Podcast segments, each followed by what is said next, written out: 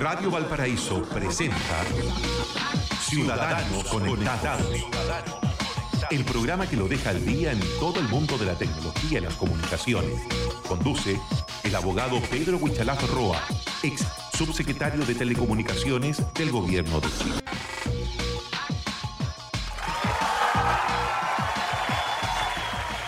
Muy buenos días, ¿cómo les va? Ciudadanos conectados en eh, Radio Valparaíso. Los acompañamos, por supuesto, junto a Pablo Ramírez. Continuamos junto a Pablo acá y, por supuesto, junto al abogado, ex subsecretario de Telecomunicaciones, Pedro Huichalaf Roa. Lo veo en una, en una revista digital ahí. ¿Empresario usted, oiga? Eh, Pedro, ¿sale, sale una portada completa ahí? Eh, ¿Sale una foto, una entrevista suya? Eh, eso lo comenta de inmediato y por supuesto tenemos el tema de la cuenta pública con todo lo referente a la tecnología. Puso mucho énfasis ahí el mandatario presidente de la República el sábado de la noche acá en el Congreso en, Valparaíso. Pedro Huichalaf, ¿cómo le va? Muy buenos días. Sí, bueno, muy buenos días. Eh, agradecido por nuevamente por este espacio y además, tal como tú mencionas, no es que yo sea empresario para nada. Lo que pasa es que hay una revista, hay una revista que se llama El Empresario eh, eh, y que está en la página elempresario.cl, donde mensualmente colocan eh, entrevistas a personas que para la edición es destacable para efectos de mostrar lo que se viene en el presente, lo que está en el futuro.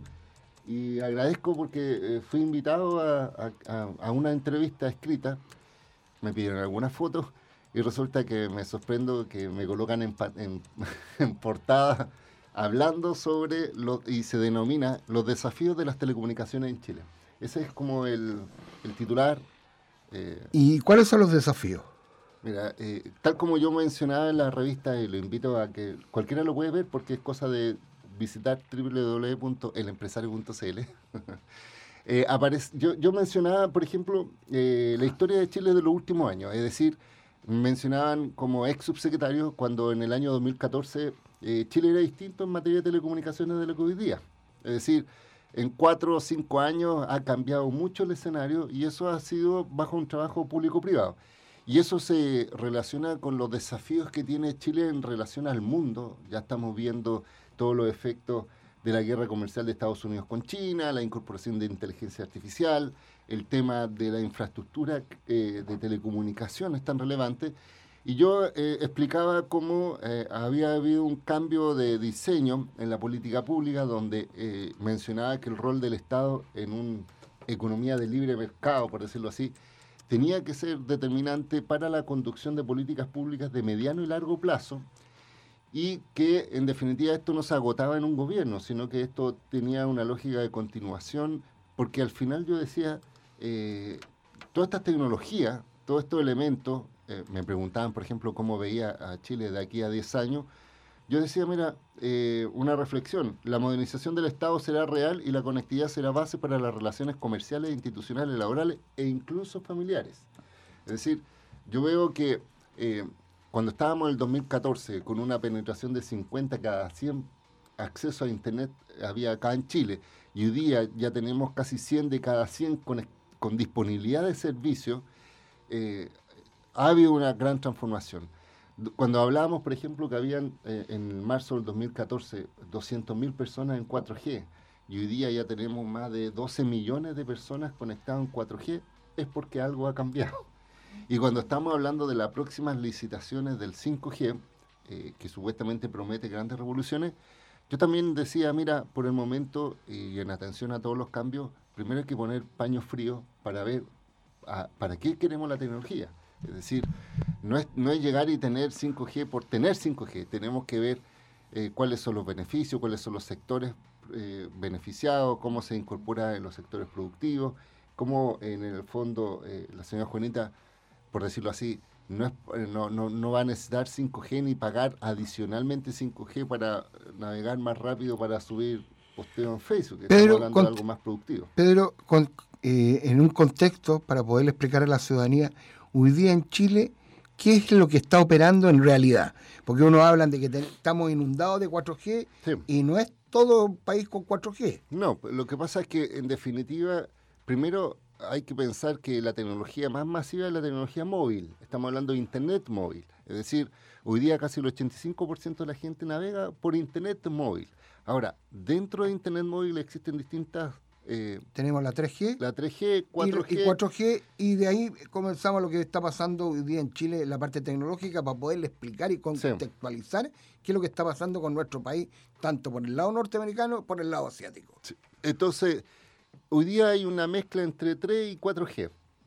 Y obviamente las tecnologías supuestamente más rápidas, que son las de 4G, y se llaman 4G porque la cuarta generación, así se denomina, igual que 2G o 3G son generaciones de tecnología, eh, están concentrados en centro urbano, pero en las zonas más rurales o las zonas de bajo ingreso está 3G todavía presente. Estamos hablando de que en definitiva la velocidad no es la no es la que uno utiliza normalmente en su casa. Un ejemplo, una comuna que en su tiempo fue pionera en tener wifi en la plaza, que es Salamanca. Ellos todavía están con 3G.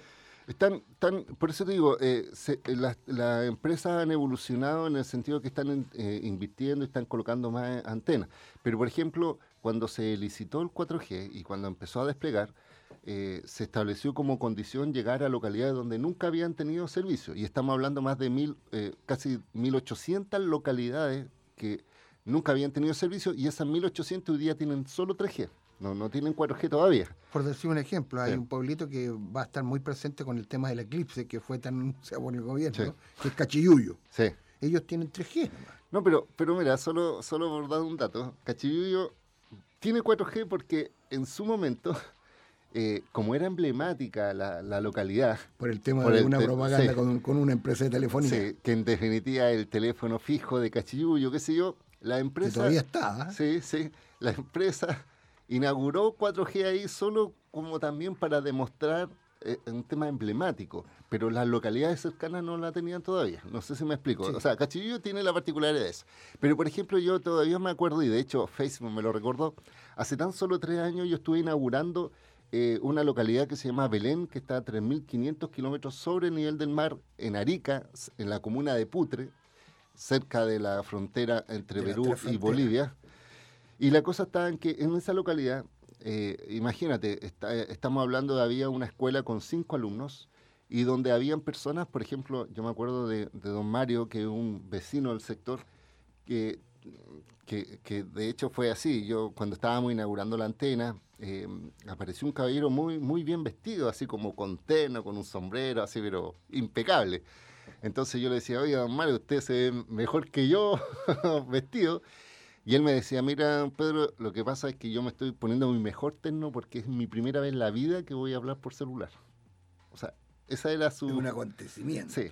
Y voy a hablar por primera vez en mi vida con mi familia que está en Arica y habló por teléfono, o sea, le enseñaron que o sea, sabía, tenía el número telefónico, tenía la idea de que uno marcaba y que hablaba. Y la verdad es que fue bastante emocionante porque efectivamente él, le salieron sus lágrimas al hablar con su hijo, por primera vez en su vida, hablando por celular. Entonces, estamos hablando de personas que eh, todavía estábamos en un mundo donde la brecha digital eh, existe, pero donde en definitiva la diferencia va a ser también en, en las calidades de los servicios, porque una cosa es poder hablar por teléfono navegar en el sentido de ver algunas páginas, pero otra cosa es hacer, por ejemplo, me decían, por ejemplo, en, en, Arica, estaba toda esta zona de, donde la gente, por ejemplo, vendía su fruta y verdura eh, de azapa, por ejemplo, y ellos me decían, mira, antes sin conectividad nosotros teníamos que llevar todas las verduras, en este caso al mercado, y ahí negociar los precios y a veces no, no nos convenía los precios y por tanto nos teníamos que devolver con la mercancía hacia el valle. en cambio ahora con conectividad, previa a su viaje ya podían cotizar los precios, saber cómo estaban, eh, comparaban y, y, sabían con certeza lo que estaba pasando. Entonces, en definitiva, era una herramienta no tan solo de comunicación, sino una herramienta de trabajo que para ellos les daba un valor agregado. Entonces estamos hablando en un mundo en que hoy día está el 3G y 4G y además hay una capa superior, que es lo que yo he dicho que yo no entiendo por qué no ha pasado, que este gobierno desde que asumió ha tenido bajo su posibilidad sacar un reglamento para exigir lo que yo denomino, así se llama la ley, la calidad de servicio. Es decir, tiene hoy día eh, normativamente la Subtel la posibilidad de exigirle a la empresa cuál es la calidad que ofrecen y exigirle una relación entre lo que compras como servicio con lo que te ofrecen. Es decir, yo siempre he dicho, cuando tú compras internet, eh, si compras una cantidad o si vas a, comprar pan, compra un kilo de pan, exige un kilo de pan, no, no 250 gramos. Pero en internet pasa que las empresas muchas veces ofrecen menor calidad, pero te cobran un precio superior. ¿Y qué es lo que sucede? Que este reglamento, un año y medio que ha estado este gobierno, no lo ha sacado, no entiendo cuál es el razonamiento. El otro día yo escuchaba a la subsecretaría que está, a la subsecretaria de Telecomunicaciones, que decía que todavía estaba negociando con la empresa el reglamento. Cosa que esto no se negocia, esto es una, un mandato legal, hay una ley. Y además, solo un dato, las empresas de telecomunicaciones, cuando le preguntaron cuál era la velocidad mínima que ellas podrían garantizar, y ellas dijeron, nosotros podemos garantizar 256 kilos, que para el término más simplificado es una, sí, pero es una velocidad de hace 10 años. Perdona que te lo diga así. Es decir, hoy día, si tú vas a contratar, por ejemplo, internet fijo en tu casa, el plan más bajo, es decir, cuando tú vas a comprar el más barato, el más barato, son 8 megas de velocidad. Eso es todo lo que llega a tu... Y, eso no llega a tu hogar. No, pero 8 megas. Imagínate que 8 megas son como 8000. Y lo que ellos tratan de garantizar son 256. O sea, imagínate la diferencia entre 256 y 8000. O sea, ¿qué pasa con los restantes 7000? Mire, un ejemplo. 700 eh, eh, de, distancia, no sé si me explico. Sí, le voy a dar un ejemplo que es bastante personal en el fondo. Yo vivo en la comuna de Quilpué. Ya vivo a pasos de la plaza de Quilpué. Y todo el día eh, ven, usan esta plataforma Netflix para ver películas porque no les gusta la teleserie o ver reportajes. Hay momentos del día que yo tengo que convidar la internet del celular al televisor para poder ver Netflix.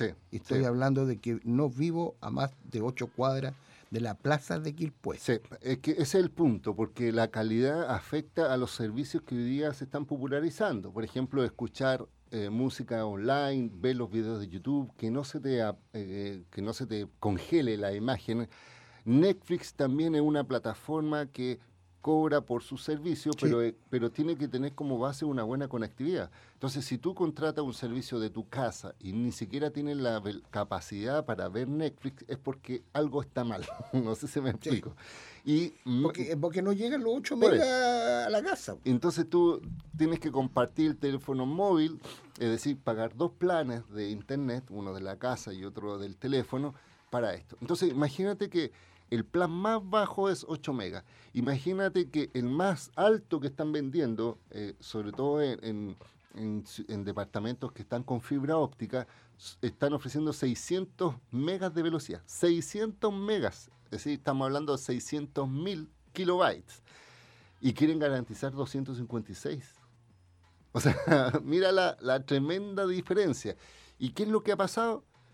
Que como no han sacado el reglamento de calidad de servicio, las empresas siguen entregando un, deficiente. ¿Por qué? Porque el reglamento va a establecer cierto control y, va, a otorgar un derecho a las personas de reclamar para que haya una indemnización o devolución de dinero porque le están entregando menor calidad. Entonces hoy día no se puede hacer, es decir, hoy día una, una persona no puede ir a golpear a una empresa para decirle, sabe que la calidad es muy mala, porque la respuesta de la empresa es, no hay un reglamento todavía que defina qué es y, lo, mínimo, que yo le puedo entregar es esto. Sí. Oye, Pedro, la semana pasada el presidente con bombo y platillo, eh, desde Puerto Montt, o desde Puerto Natales, eh, levantaron esta conexión de fibra óptica que por fin están anheladas desde Puerto Natal hasta Puerto Montt. Pero esto es un proyecto de larga data. Lo mismo quiero que nos comente porque Valparaíso es también importante en la carrera de Internet ya en las fibras ópticas, tanto como la norteamericana como la asiática. ¿ya? Y, uno dice, eh, entra por Torpedera, o eh, dice que se sale por Arica, pero hay otra que nos explique ese mapa que hay y lo que acaba de pasar la semana pasada, un proyecto que usted comenzó hace mucho tiempo atrás. Sí, mire, efectivamente, y es una de las cosas que vamos a hablar en el segundo eh, bloque eh, respecto a la, a, la, cuenta pública del presidente. Pero efectivamente, tal como tú dices, el presidente hace una semana atrás inauguró eh, el, el, final del trazado de fibra óptica entre Puerto Williams y Puerto Montt. Estamos hablando de que se construyó una fibra óptica de más de 3.000 kilómetros de fibra. De, de, que, la fibra óptica es como un cable telefónico. Eh, no es más grande que eso.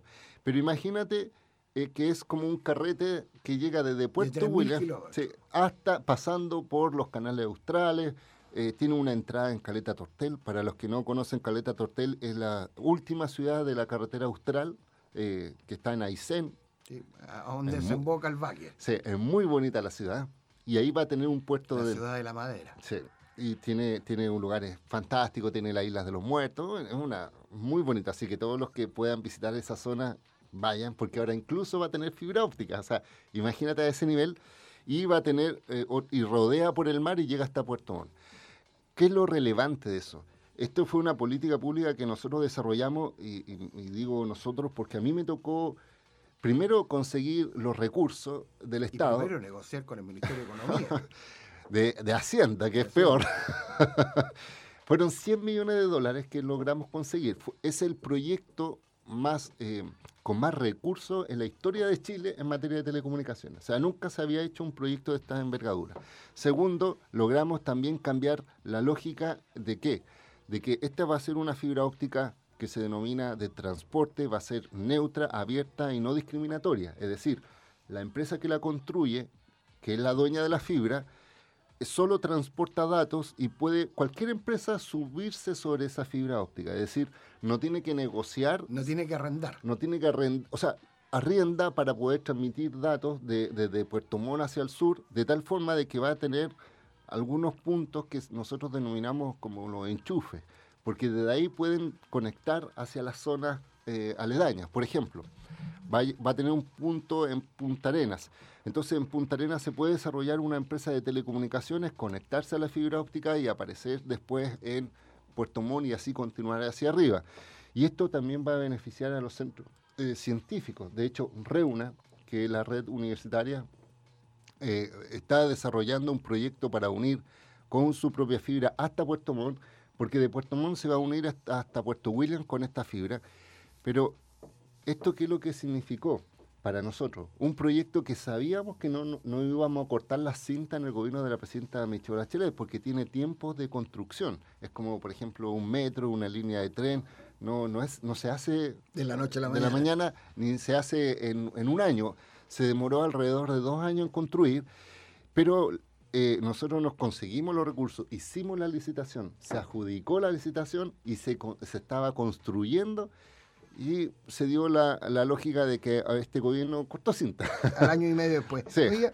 pero, pero, pero por eso te digo que eso, ese mapeo que tú mencionas se une, porque estos son grandes trazados de línea, con lo que tú mencionas que aquí en Valparaíso llega desde Estados Unidos dos fibras de óptica, uno de Google, ahora recientemente otra de otra empresa, y en Arica otro punto entonces, desde esos puntos que son como los enchufes, se distribuye la fibra óptica nacional. Y uno de esos enchufes que pues, digamos, viene de, Estados Unidos, ahí el otro enchufe va a ser el cruce con, con Asia. Sí, es que esa es la otra alternativa que nosotros planteamos y de hecho era una cosa que impulsamos y que en esta cuenta pública el presidente volvió a ratificar, que era, de hecho me tocó a mí firmar un proyecto, un preacuerdo de colaboración entre China o Asia Pacífico y Chile, para unir con fibra óptica desde Asia y que nosotros lo planteamos.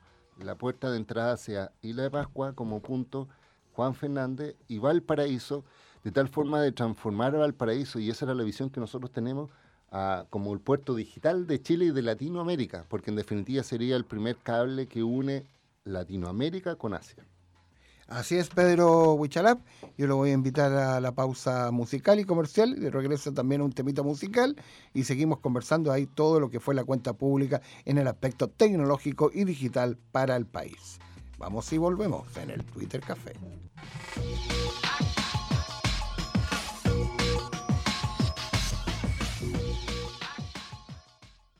Somos la banda sonora para tu vida. Radio Valparaíso. おはようございます。ありがとう。きっせいか、けどよ。No tengo や Viajar a veces es complicado. Activar tu tarjeta CMR Falabella para usarla en cualquier lugar del mundo no tiene por qué serlo. Desde tu app CMR Falabella puedes activar y desactivar tu CMR Falabella para compras en el extranjero. Fácil y rápido desde tu celular. CMR Falabella. Lo que quiero vivir. El pago con tarjetas de crédito puede tener costos asociados. Consultar el emisor para mayor información. Infórmese sobre la garantía estatal de los depósitos en su banco o en www.spif.cl. Ferretería Pocuro Construmac, atendida por sus propios dueños, construye y vende soluciones habitacionales 100% en Metalcom.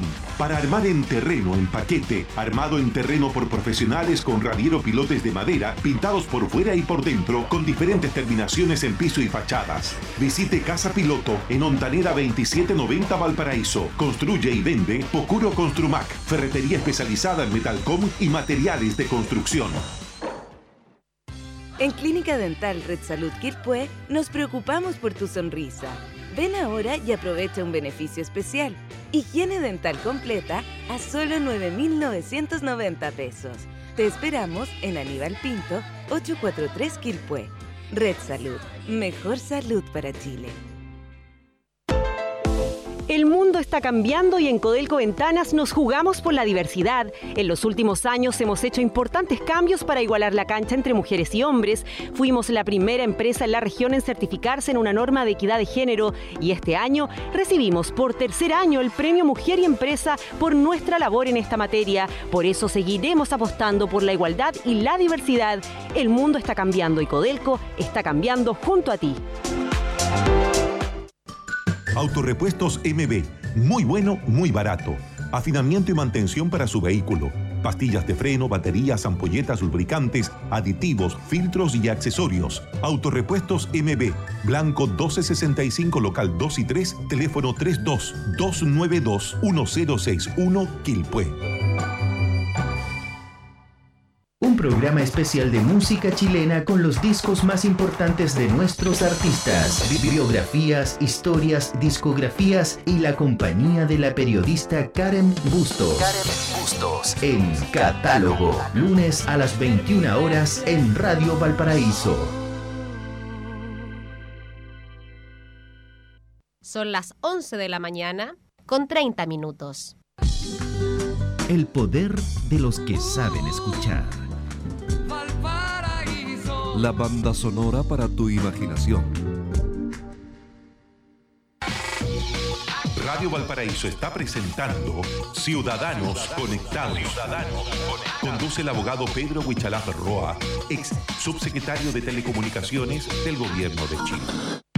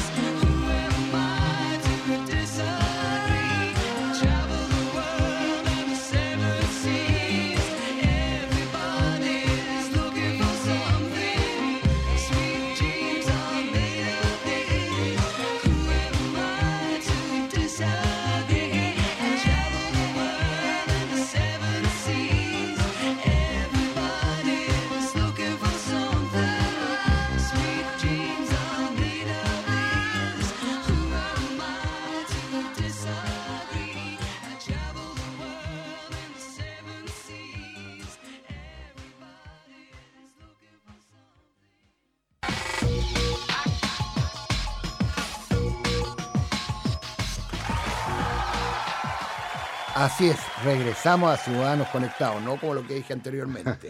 Oiga, eh, yo quiero ir eh, este sábado eh, entre las 20.31 y las 22.43 se entregó la cuenta presidencial. Y en la cuenta presidencial se tocan diferentes temas. El tema que nos convoca a nosotros es la parte tecnológica. ¿Cómo lo vio usted? Bueno, en primer lugar hay que mencionar que efectivamente la cuenta pública que está realizando el presidente una vez al año es para anunciar qué es lo que ha hecho durante su gobierno, durante ese año, y además qué es lo que va a hacer, y en definitiva eh, también mencionar los avances que hay en, todo lo que dice relación con las políticas públicas.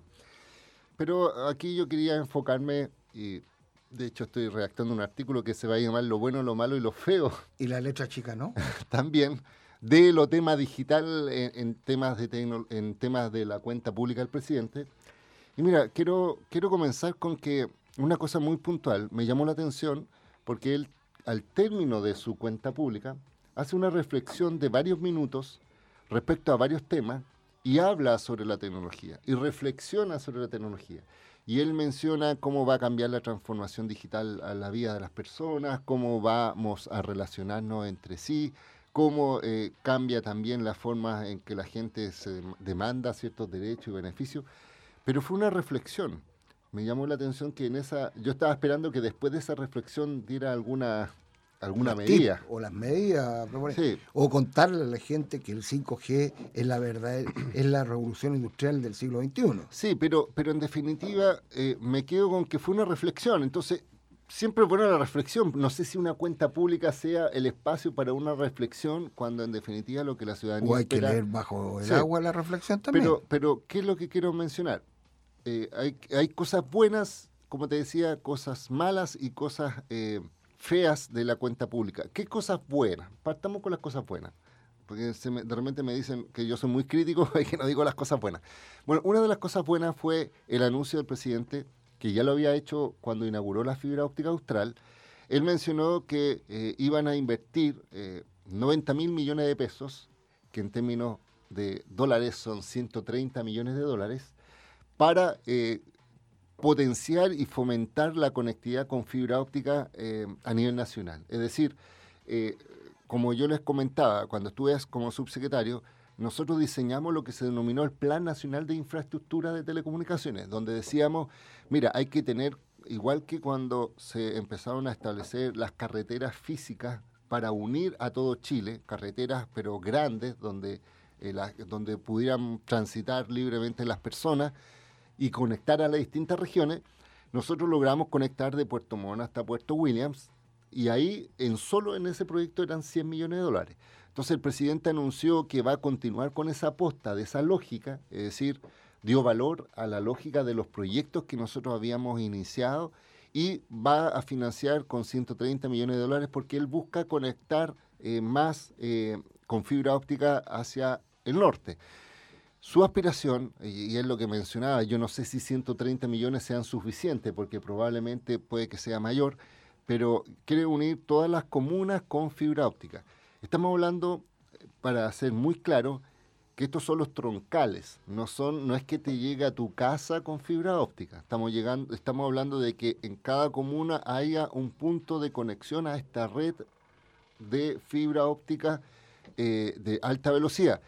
¿Por qué sirve eso? Sirve porque permite a todos los operadores más pequeños o a los medianos que, no tienen su propia fibra óptica eh, nacional, poder desde ahí unir, conectarse y ahorran muchos costos eh, y, los valores por, por tanto van a ser más bajos porque le están acercando las carreteras y de ahí pueden construir. Podría suceder, por ejemplo, tal como tú mencionabas, que estás a una plaza de la, de, de, la plaza de, de, y probablemente va a haber una empresa que te acerque y te dé más, mejor velocidad que las actuales, porque las actuales están rentabilizando su eh, toda la red que, financiaron. En cambio, si el Estado financia una troncal y que pase, por ejemplo, estoy pensándolo, incluso físicamente por el troncal sur, desde el troncal sur podrían tirarse una línea y conectar todos esos hogares y sale mucho más barato. No sé si me, sí, No, sí te explico. Entonces, ¿qué, es lo, ¿qué es lo que es bueno? Que el presidente haya tomado la aposta de política pública de financiar infraestructura, la denomina ahora como matriz digital, pero es lo mismo que nosotros habíamos dicho que le cambió el nombre, pero en definitiva es la misma lógica, que es el Plan Nacional de Infraestructura. Y además anunció otra cosa que me llamó la atención, que pasó muy desapercibido, que es la renovación de un satélite de, eh, de observación, es decir, de un satélite que saca fotos, no, no que comparte internet, porque en satélite hay dos tipos de satélites. Sí, porque estaba el, satélite anterior está por El Fatal Charlie, sí. Claro. Y hay otro tema tecnológico que es lo que pasó con el, tema de los tornados en el sur, que se pretenden instalar cuatro centros globos de meteorología en los bordes costeros para poder detectar estos tornados media hora antes. Sí, porque mira, entonces dentro de los satélites existe un satélite de comunicaciones que, la, que, hacen los satélites de comunicaciones están girando alrededor del mundo, o sea, están estáticos, perdón, están estáticos eh, sobre cada país. Sobre cada país, entonces ahí enfocan y, alumbran, por decirlo así, el país. En cambio, los satélites de, eh, de imágenes giran alrededor del mundo. Entonces, no están solamente posicionados en Chile, sino que dan, van dando vuelta el tierra. Entonces, ¿por qué es bueno? Porque hoy día Chile tiene una política espacial muy atrasada de hecho, eh, me, tocó formar parte del Comité de Ministros para el área espacial. Era el secretario ejecutivo en tema espacial y nos costó convencer en su momento la necesidad de un recambio, porque eso estaba en manos del, ejército, para ser súper claro, de la Fuerza Aérea. Y resulta que hay convenciones internacionales que prohíben que los ejércitos tengan el control de satélites eh, por un tema de, tema civil, por decirlo así. Entonces, el presidente anunció escuetamente, porque no mencionó ni cuántos recursos van a, destinar, ni cuándo van a estar listos, ni nada, pero dijo, bueno, vamos hacia la lógica de la renovación y para el mundo científico, o sea, con, finalidades duales, dijo tanto militares, pero también científicos, ONG, lo que me parece positivo. Oiga, Pedro, yo eso que acaba de mencionar usted, la Fuerza Armada, la Fuerza Aérea, el Ejército, el tema de la tecnología, yo siempre, eh, es una conversación que hemos tenido de larga data y de largos años atrás, ¿ya?, ¿se puede tomar como seguridad nacional? Lo que pasa es que, como te vuelvo a repetir, cuando hablamos de telecomunicaciones, hoy día estamos hablando de, infraestructura crítica, y eso es seguridad nacional. Por ejemplo, cuando nosotros financiamos el proyecto de fibra óptica austral de Puerto Montt a Puerto William, lo que nosotros estábamos hablando de un tema estratégico porque es una fibra óptica que pasa por territorio nacional porque Magallanes se conectaba por Argentina y por tanto dependíamos de Argentina, sobre todo en la zona más austral de la conectividad, y sucedía que habían cortes de fibra óptica y afectaban la conectividad de esa zona del país. Entonces, por un tema económico, social y de soberanía, lo hicimos por territorio nacional para tener esa independencia de otros países. Entonces, todas estas miradas de política pública tienen todas esas facetas, unas más acentuadas que otras, pero tienen ese componente.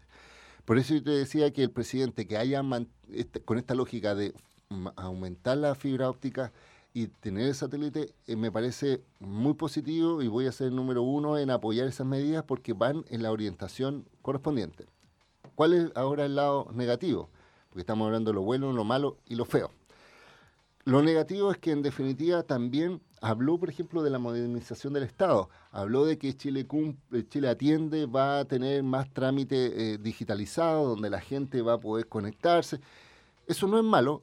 Lo, lo que es malo, y que, y que lo comentamos en relación anterior, es que no dijo nada sobre la calidad de servicio. No dijo nada respecto a hacer exigencia de que haya un buen servicio de, de telecomunicaciones en Chile teniendo la herramienta para hacerlo. No sé si me explico. Claro, hay, hay una, una oficina que es Chile Atiende, que se, hace como una fusión con FONASA y con el registro civil.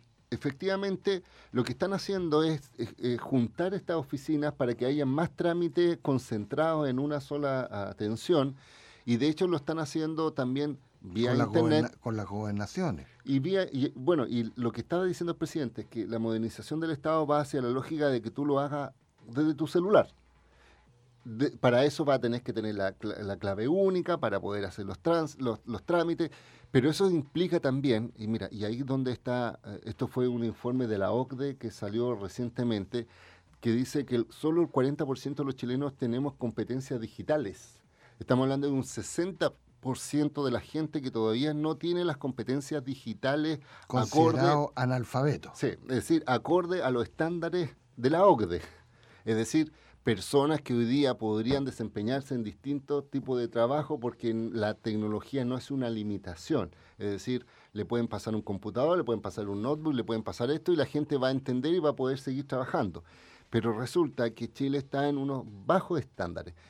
Solo ver, fíjese que esos mm. estándares, para dar un ejemplo, solo ver en, los, en el retail, en esto la gente que va a comprar, que se llama el supermercado, que cuando tiene que atenderse con el pan y miran la máquina y no saben qué hacer. Sí, porque, tal como tú dices, es decir, colocan las frutas, colocan el pan automático con una pesa y te dan opciones para elegir el producto y para que salga la etiqueta. La etiqueta pero mucha gente no sabe cómo colocar cómo pesar y cómo sacar el precio para pagar. Y tampoco sabe que hay una sección en los supermercados que tú pasas y pasas el producto y se paga y tú pagas automáticamente. O para comparar precios, es decir, hay, hay dispositivos que están ahí y que la gente, puede no lo usa. Entonces, ¿qué es lo que está detrás? Hay alta conectividad, la gente puede mandarse WhatsApp y, y los últimos memes por WhatsApp, pero no es capaz, entre comillas, de, de evolucionar un poco más. Entonces, ¿qué es lo que yo estoy diciendo? Por un lado, es muy buena la transformación digital. Es muy bueno que el Estado esté invirtiendo. Pero imagínate ahora que incluso quieren cambiar la malla curricular y le quieren quitar educación física y historia.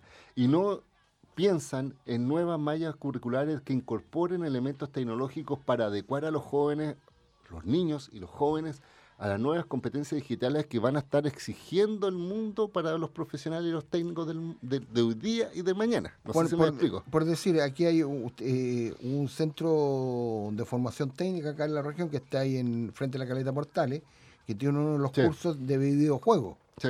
¿ya? Y, tiene muy poquitos alumnos. Sí, pues, imagínate que hoy día el 80, vuelvo a repetir, el 85% por ejemplo de las conexiones son a internet son a través del celular. Piensa que el producto más importado son los celulares. Piensa que hoy día se está transmitiendo todo a través de los dispositivos eh, móviles y no tenemos profesionales ni técnicos que estén desarrollando modelos de negocio para celulares. Es un absurdo. No sé si me.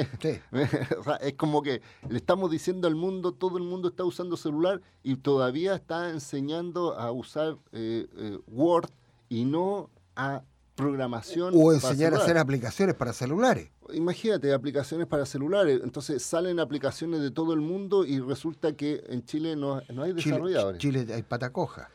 Y mira, y hay desarrolladores muy buenos eh, que están trabajando para el extranjero, es decir, personas que tienen la capacidad y los contratan para ir a trabajar afuera y además, ojo, le exigen mucho saber inglés. Entonces tenemos una pata coja por el inglés tenemos una pata coja por no saber, no tener las competencias, y el presidente menciona de que están avanzando hacia la digitalización. Entonces, algo no está cuadrando. Desde, yo estoy hablando por ahí, algo no calza apoyo. Pero desde el punto de vista de la política pública, insisto, ¿Mm? el presidente tiene que estar mirando el, todo el entorno y decir, mira, si tenemos problemas de personas que no están capacitadas, eh, ¿por qué no lo reforzamos a través del CENSE? Por ejemplo, habló de la transformación del CENSE, pero ni siquiera mencionó que iban a incorporar tecnología.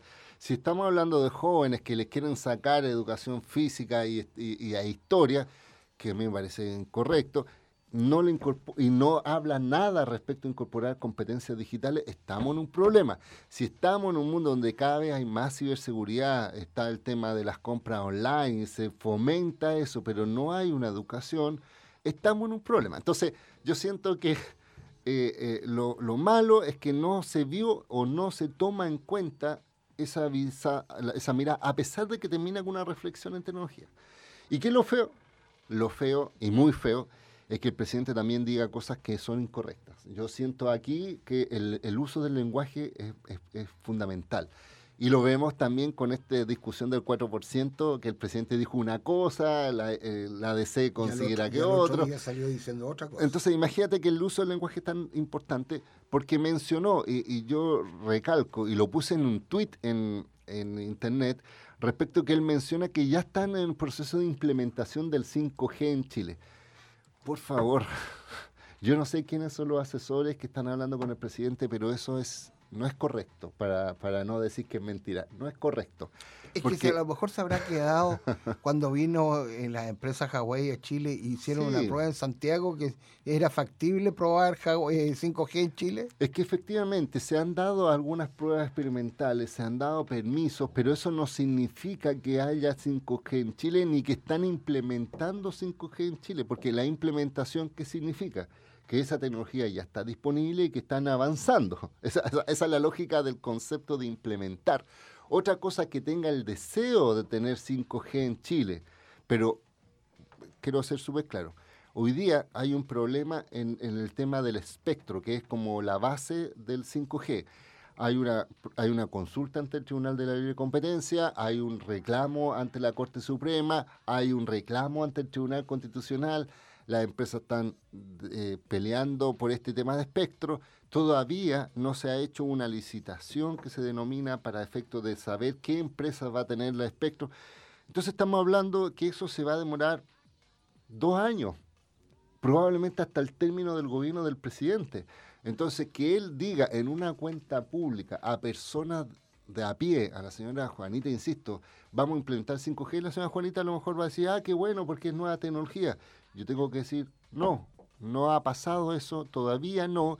Esperamos, pero también hay que mirar el otro lado. Imagínate que yo estuve en una reunión, me invitaron a un encuentro eh, organizado por una empresa extranjera para debatir sobre la ciberseguridad y la privacidad por parte de las empresas de telecomunicaciones, y yo fui gratuito, no, no me pagaron, para hablar cuál era el rol de las empresas de telecomunicaciones. Y una de las cosas que yo decía respecto al 5G, futuro 5G, es que todavía ni siquiera hay certeza respecto a cómo se financia eso. Es decir, cuál es, eh, cuál es la lógica de su... La modalidad. La modalidad en que las empresas van a tener rentabilidad, porque en definitiva, estamos diciendo, en Chile hay buena penetración de Internet móvil. Que haya más velocidad significa más costo, pero en definitiva, si no hay un buen uso de eso... Y hay mm, otro tema, que en Chile no hay celulares 5G. Llegamos solamente hasta el 4G. Es que es el punto. Claro. Oiga, Pedro, sus señas de contacto.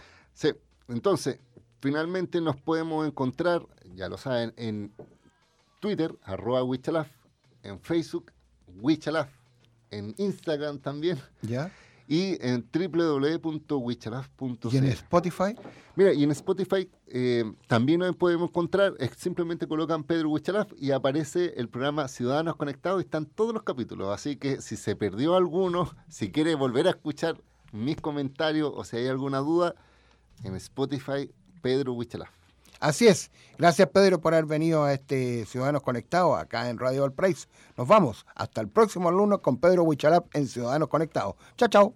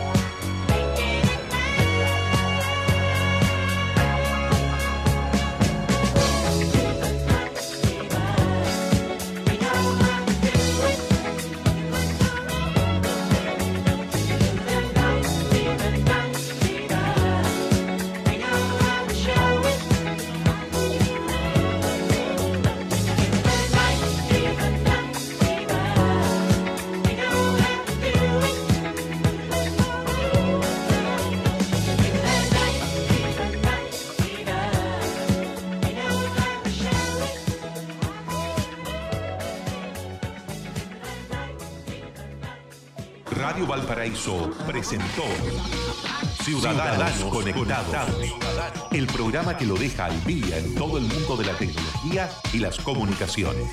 Conduce el abogado Pedro Huichalaf Roa, ex subsecretario de Telecomunicaciones del Gobierno de Chile.